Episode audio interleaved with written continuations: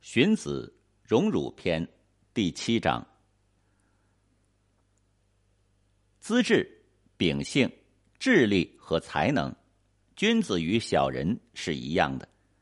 爱好光荣，厌恶耻辱，喜欢利益，憎恶祸害。君子和小人是相同的，至于他们所求得的方式就不同了。那些小人极力做荒诞的事情，却还要别人相信自己。拼命做奸诈的事情，却还要别人亲近自己；行为如同禽兽，却还要别人善待自己；考虑问题不明事理，做起事来不稳妥；坚持的主张不成立，最终得不到别人所喜欢，而必然会遭到他们所厌恶。至于君子，对人诚实，也愿意别人相信自己；对人忠诚，也愿意别人亲近自己。品行正直，办事得当，也愿意别人善待自己；考虑问题容易明达事理，做起事来容易稳妥，坚持的观点容易成立，最终一定会得到别人所喜欢，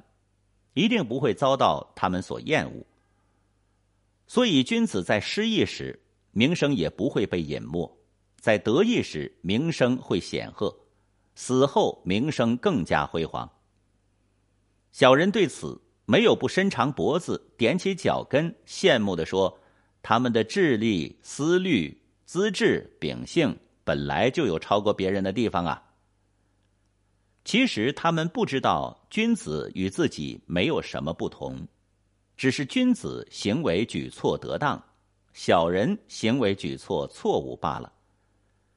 所以，仔细的考察小人的智力和才能，可以知道他们能够绰绰有余的做到君子可以做到的一切。打个比方说，越国人安居在越国，楚国人安居在楚国，君子安居在中原地带，这并不是智力、才能、资质、秉性造成的，而是由于行为举止和习俗不同所形成的。仁义德行是经常保持安全的方法，然而不一定不会发生危险。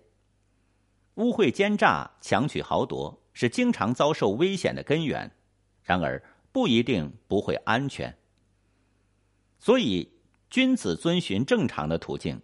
小人遵循诡异的途径。